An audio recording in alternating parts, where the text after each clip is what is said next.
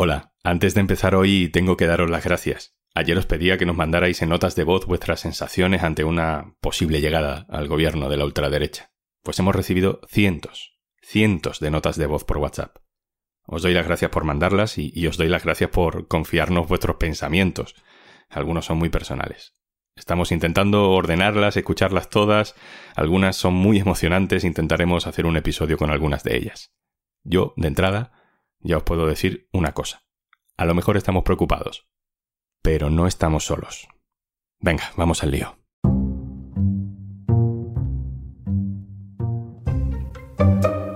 En una campaña electoral en la que la derecha acusa a la izquierda de traición, de ilegitimidad, de simpatías terroristas, la revelación de un documento inédito pone las cosas en su sitio y aporta detalles para la historia. Soy Juan Luis Sánchez Hoy en un tema al día, las actas de la negociación entre el PP y Herri Batasuna. Una cosa antes de empezar. Hola, hola, soy Juanjo de Podimo. ¿Cómo me gusta venir por aquí a recomendarte cositas? Pero oye, que si por lo que sea no me quieres escuchar a mí, en Podimo puedes escuchar un tema al día sin interrupciones. Entra en podimo.es barra al día, que ahí tienes 60 días gratis. 11 de diciembre de 1998. Son las 5 menos 10 de la tarde.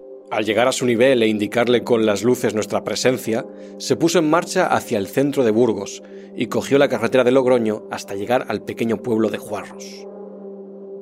Un coche procedente de Bilbao con cinco hombres a bordo llega al peaje de la autopista de Burgos. Les espera un todoterreno, un Nissan verde, conducido por un policía nacional.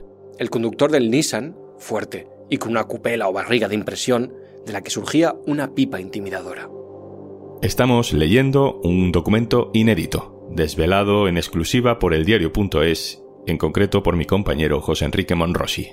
Hola Monrosi. ¿Qué tal, Juanlu? Muy buenas. Vamos a ir leyendo, lo va a hacer mi compañero Marcos, partes de este documento, pero primero dinos, ¿qué es, qué es lo que estamos leyendo? ¿Qué es este documento?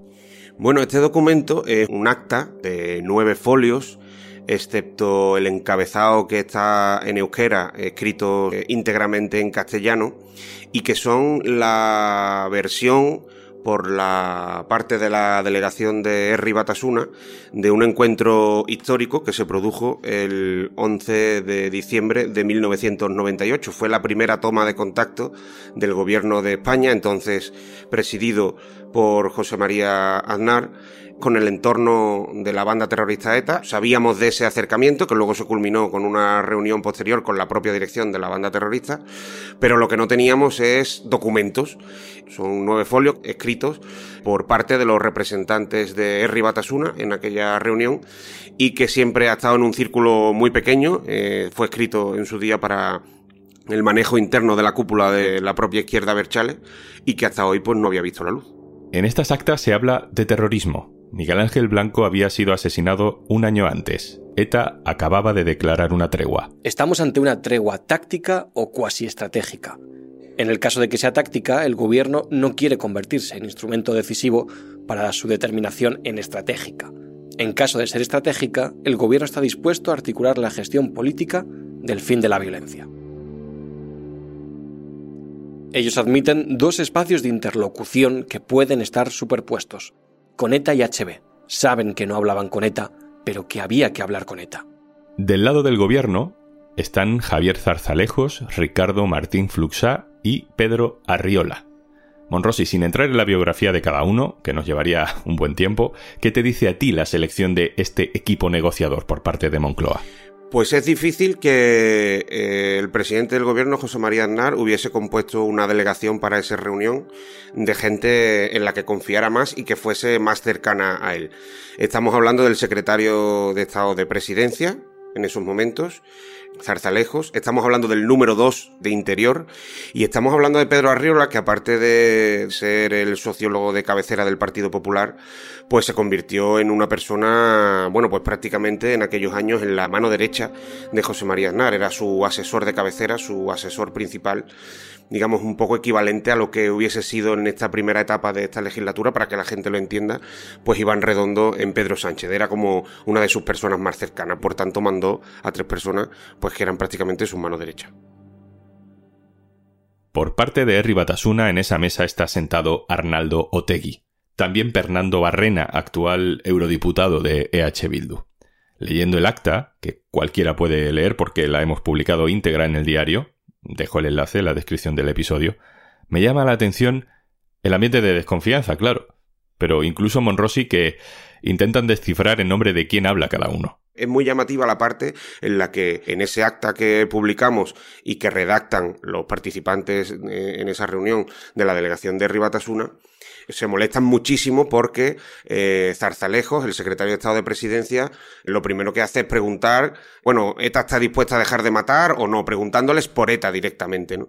Y entonces eso les sienta muy mal y ellos en ese acta, pues como critican que ese señor, que es un alto cargo del gobierno, pues en realidad no tenga ni idea de lo que ellos denominaban el conflicto vasco y estén intentando sacarles a ellos información de ETA cuando ellos no se consideraban ETA y es lo que le dicen en la reunión, no, mira, nosotros no somos ETA, para saber lo que piensa ETA, negocia con ellos y siéntate con ellos. Y al revés también, porque la delegación de Batasuna, de Herri Batasuna, le pregunta, bueno, pero vosotros en nombre de quién venís exactamente, ¿no? Y está Arzalejo ahí quien le dice, venimos en nombre del presidente del gobierno.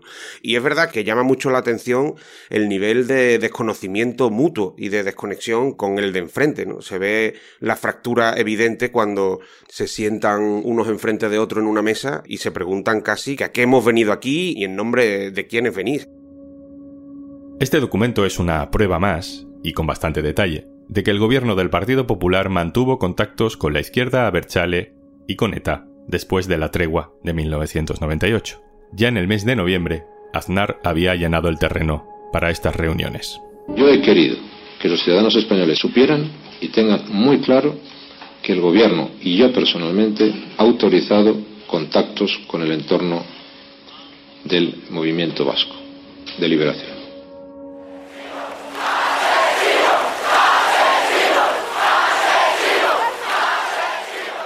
Un año antes de todo esto, ETA había secuestrado y asesinado al concejal del Partido Popular en Hermoa, Miguel Ángel Blanco.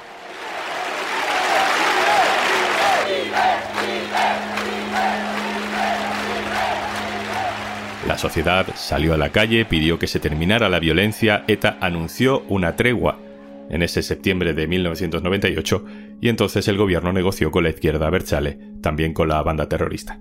En la reunión con Henry Batasuna, los que tomaban nota dejaron bien destacada una frase que pronunció según el acta Javier Zarzalejos. En España puede ser más fácil asumir la independencia de Euskal Herria que la amnistía.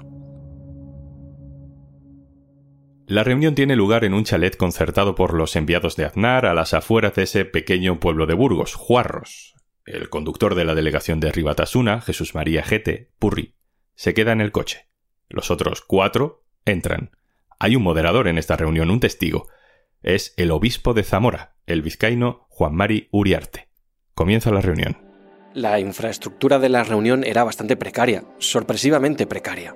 Aunque la villa estaba bien, las condiciones para una reunión de este tipo no eran las idóneas. Una guela bastante reducida con una mesa de 3 por 1 que nos situaba físicamente demasiado cerca, incómodamente cerca para trabajar. En cuanto a intendencia, no hubo ni los mínimos. No hubo ni café, ni nada que se le parezca. Solo agua y pedida por RDU porque, con su punto de neumonía, las pasó putas, tenía la boca seca. RDU son las iniciales de Rafael Díaz Usabiaga, un importante dirigente de la izquierda Berchali. En una reunión como esta se reflejan momentos de tensión y la voluntad deliberada de evitar compadreos. Al finalizar la reunión, pasadas las 8 de la tarde, las formas fueron similares saludos de despedida y punto. No hubo ningún espacio para compartir o departir de forma informal.